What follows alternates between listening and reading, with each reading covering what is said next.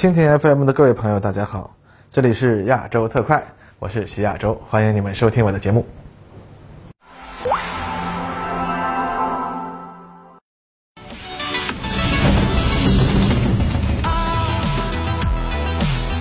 各位朋友，大家好，欢迎收看本期的亚洲特快。本期节目，咱们来聊聊乌克兰最近的局势，有一些大家关心的问题啊，我们来给大家分析分析。那么，乌克兰冲突爆发以来，呃，观察者网编辑部啊就一直在追踪报道。我们呢，呃，专门安排了一位编辑啊，就是杨子江同学，逐日汇总各方报道啊，精准发布。不过呢，由于战事啊迁延日久啊，这位同志呢也是感到心力交瘁啊。毕竟每天都需要阅读大量真真假假的报道内容，关注各方社交平台、各大小新闻网站，以及观看分析大量零散的战场视频和图片，工作量呢相当的不小。但是呢，却很少能做出具有突破性的报道。毕竟俄军在这个特别军事行动进入第二阶段以来啊，顾虑伤亡，大部分情况下以炮火覆盖为主要战法。双方呢，往往会围绕一些在比例稍微小一点的地图上根本就没有标注的村落进行旷日持久的交战。那很多时候他都表示，这个时候啊，恨不得就写五个字啊，今日无大事，完事儿。但是这实在是无法满足吃瓜群众们的围观欲望，所以呢，不得不在海量的无效信息里面。翻找一些稍微有一点类似的内容啊，那么说到最近一周的情况呢，他无奈地说，虽然可以从各方面的报道中看出来，俄军终于在士气、精神和实质的军事行动层面压倒了对手，可以说北顿涅茨克战役已经经过了封顶啊，那么接下来的事情已经只是收尾工作了。但是如果要综合双方的报道，而不仅仅是根据自己的判断来说啊，或者说从消息面来说的话，那这似乎啊这场战役。还在胜负难分的阶段之中呢，哎，这种刻意营造诡谲的气氛，呃，感觉令人十分的厌烦。那这个呢，其实也并不奇怪，毕竟今天这个时代的媒体嘛，啊，大家都懂。那俄军在乌克兰和北顿的作战中啊，俄军本身基本采取了不用大炮把对面的人轰跑，就不上坦克和步兵的战法，同时呢，又有卢甘斯克、顿涅茨克的军队作为辅助力量，而且这卢顿部队里面啊，本身也大量有来自俄罗斯的志愿者。承受伤亡的舆论压力呢，也比俄军自己要小得多。那乌军呢，只能以无法证实的大量击毙俄军中高级军官的战绩来凑数。实际上呢，由于俄军的信息化技术落后，高级军官呀，他必须要靠前指挥啊。当然，这也有俄国军事传统的在发挥作用。所以呢，中高级军官出现一些阵亡啊，并不稀奇。况且北约国家在几十年的反恐战争中，对于啊斩首作战呀、定点清除啊，他经验非常的丰富，所以呢，自然也就寄希望于这种能够在媒体上吹牛的事情了。只是呢，俄军呢，它作为一支正规军，好歹组织形式它也是现代化的，打掉几个高级军官，并不能真正影响俄军的军事行动，因为等着接替指挥的军官那多了去了。尤其是俄军军改过程中呀，因为部队的规模缩小，本身就造成了兵少将多的客观现实。再加上信息化技术水平啊较低啊，也不得不让一些高级军官下到前线，才能去指挥得动合成化兵团作战。那这个现象，其实在中国、美国的军改过程中也有过类似的情况。因为传统上呢，营级军官是没有指挥合成化部队所需的知识能力的。但是在军改后，旅长干了以前师长的活，营长要干旅长的活，而且营级部队的指挥部。必然不可能设立一个规模太大的指挥班子，所以呢，营长和参谋的工作强度比军改前可以说是有指数级的增加。在演习中，有时候还会出现啊，集团军必须派副军长带着一个参谋班子去指挥一个营的情况，这就导致了会有一个将军或者大校出现在营指挥部里，而营指挥部呢，那基本就已经是贴着前线了，敌人各种火力打击手段都能够得到，被拥有强大电子侦察能力的对手发现和定位啊，也很正常。所以呢，在这种高烈度的作战环境下，出现伤亡是在所难免的。包括解放军呢，朱日和演习当中，不也出现过蓝军的满广志旅长被红军迫击炮意外击毙的情况吗？只不过那次演习中，蓝军旅啊，在失去旅长后，凭借信息化系统优势，迅速调整指挥链，恢复指挥控制能力，最后呢，仍然取得了胜利。至于红军啊，用配属的这个特种部队去袭击蓝军指挥部的情况，更是几乎每场演习中都会有的家常便饭了。随着经验的积累啊，红军部队也才开始意识到啊，特种部队坐直升机去端指挥部，它并不是什么必胜法宝，而是啊具有高度风险的行动。战场上呢，值得特种部队去袭击的高级目标，除了敌方必然高度设防的指挥部，那还有很多别的。这才开始逐步转变了早期特种作战等于端指挥部的错误观念。现代战争中啊，所谓的斩首作战，并不是以肉体消灭个人为主要目标，其真正的要义是摧毁和破坏敌军的指挥控制能力。而这种能力呢，是对手一定会在比较短的时间内重新恢复的，毕竟这就是现代军队制度设计上都有的能力嘛。所以斩首作战必须伴随着凌厉的攻势行动，只有在斩首行动造成对手指挥控制能力出现下降的时机进行反击，才能充分的啊利用打击效果，收取战役战术效果。如果仅仅是静态的防御，那么这种打击除了宣传意义，啊实际上是没有什么实质效果的。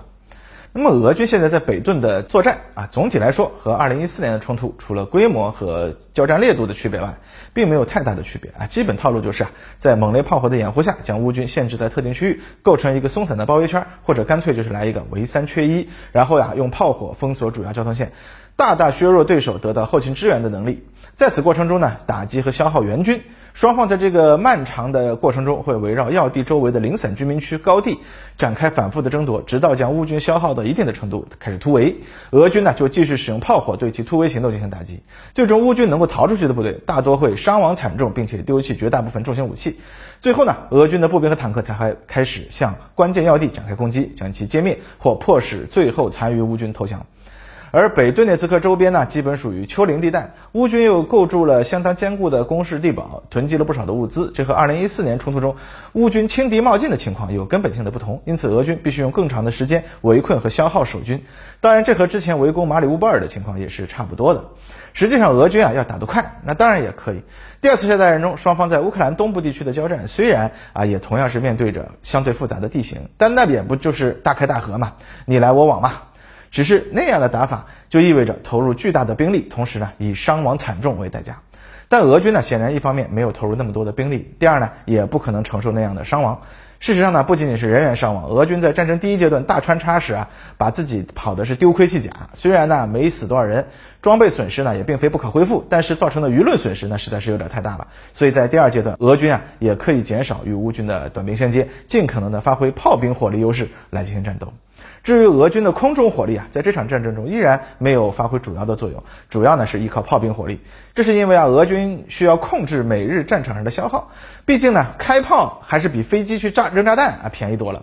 俄军啊可没有富裕到可以用精确制导炸弹去攻击乌克兰大量地堡工事的程度，那精确制导武器啊还是用来攻击少数的关键目标的。这样的打法呢效率很低，但至少呢能在伤亡损失较小、每日损耗能够控制的前提下。保证啊最后的胜利，那只能说蠢办法，它只要管用，那它就不是一个蠢办法了。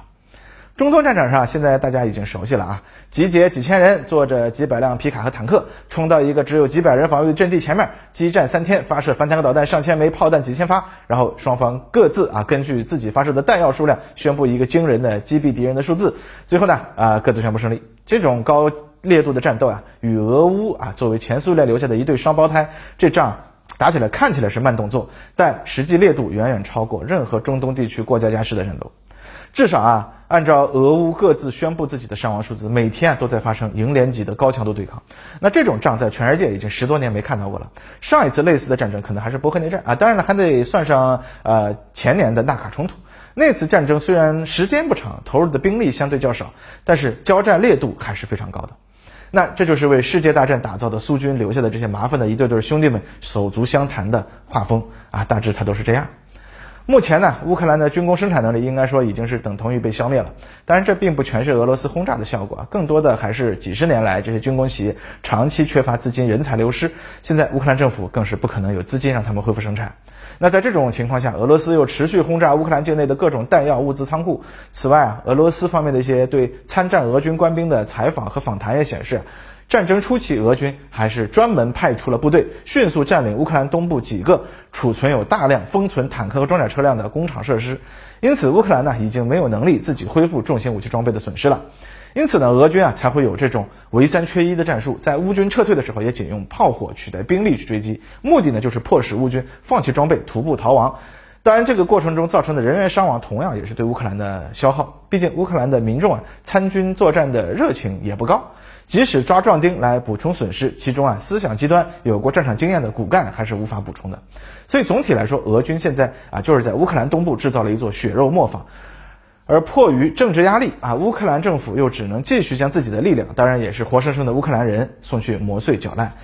这个呢实在是当代的悲剧。这也验证了我们在马里乌波尔围攻开始的时候就说过的，俄军在乌克兰采取的是阶梯战术，就是集中力量攻击乌克兰的一个一个的要地，夺取一个要地就转移兵力去攻击下一个，每一个要地呢都更接近于乌克兰承受能力的上限。那乌克兰南部和赫尔松是第一个台阶啊，但是同时它也是俄军速胜计划的失败。第二个台阶是马里乌波尔，现在呢是第三个台阶北顿涅茨克，它也快爬完了。那么乌克兰还剩下几个台阶呢？目前俄军可能的目标有哈尔科夫。扎波罗热啊，或者是夺取顿涅茨克全境，还有奥德萨啊，甚至呢，当然还有基辅啊，甚至是乌克兰的西部。但是呢，真正具备成为第四个台阶的潜力的，还是前面的四个之一。这其中呢，哈尔科夫可能性最大，因为这里是乌克兰的重要工业基地，也是苏联时的大名鼎鼎的马雷舍夫坦克厂的所在地。而且俄军此前也打到过哈尔科夫的周边，并且对该城市的轰炸也没停过。所以呢，不论是从重要性还是从现实的可能，哈尔科夫都是相对理想的。